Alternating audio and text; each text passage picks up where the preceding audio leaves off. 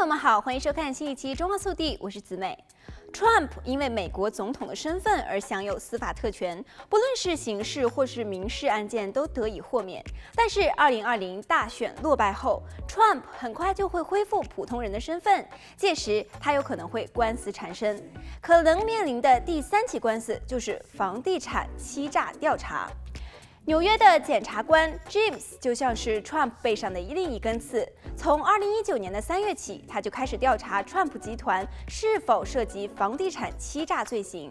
这起调查的起因还是在于 Trump 前任私人律师科恩。2019年2月，科恩对于国会表示，Trump 福报名下资产价值以获取贷款资金，但却又虚报资产资金以降低税额。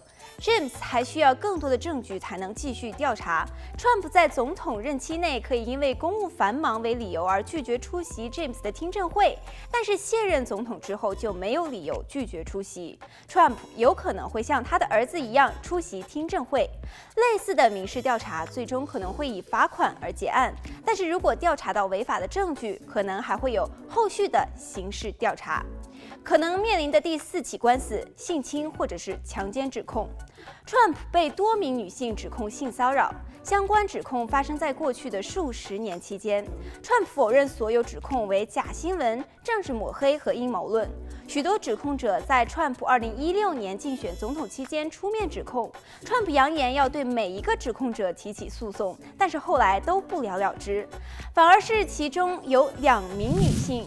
就 Trump 指他们为骗子而对 Trump 提出了诽谤诉讼。L 时尚杂志专栏作家卡罗尔就是其中之一。他指控 Trump 在1990年代在曼哈顿一家高档百货公司的试衣间强奸他，Trump 对此矢口否认。可能面临的官司五：Trump 的家族指控。除了上述外界对 Trump 的指控之外，他另外还受到家族内部成员对他的指控。Trump 的侄女 Mary Trump 说，欺诈不仅是家庭生意。而且还是一种生活方式。Mary Trump 最近出版了回忆录，里面描述了 Trump 是威胁每个美国人生活的自恋狂。他的家族爆料含有一般外人无法得知的非常隐私的内容。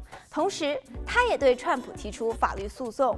他指控 Trump 和另外两位叔叔在遗产继承上面欺骗他，施压他放弃对于家族生意的股权。好了，本期节目到这里就结束了，让我们下期再见。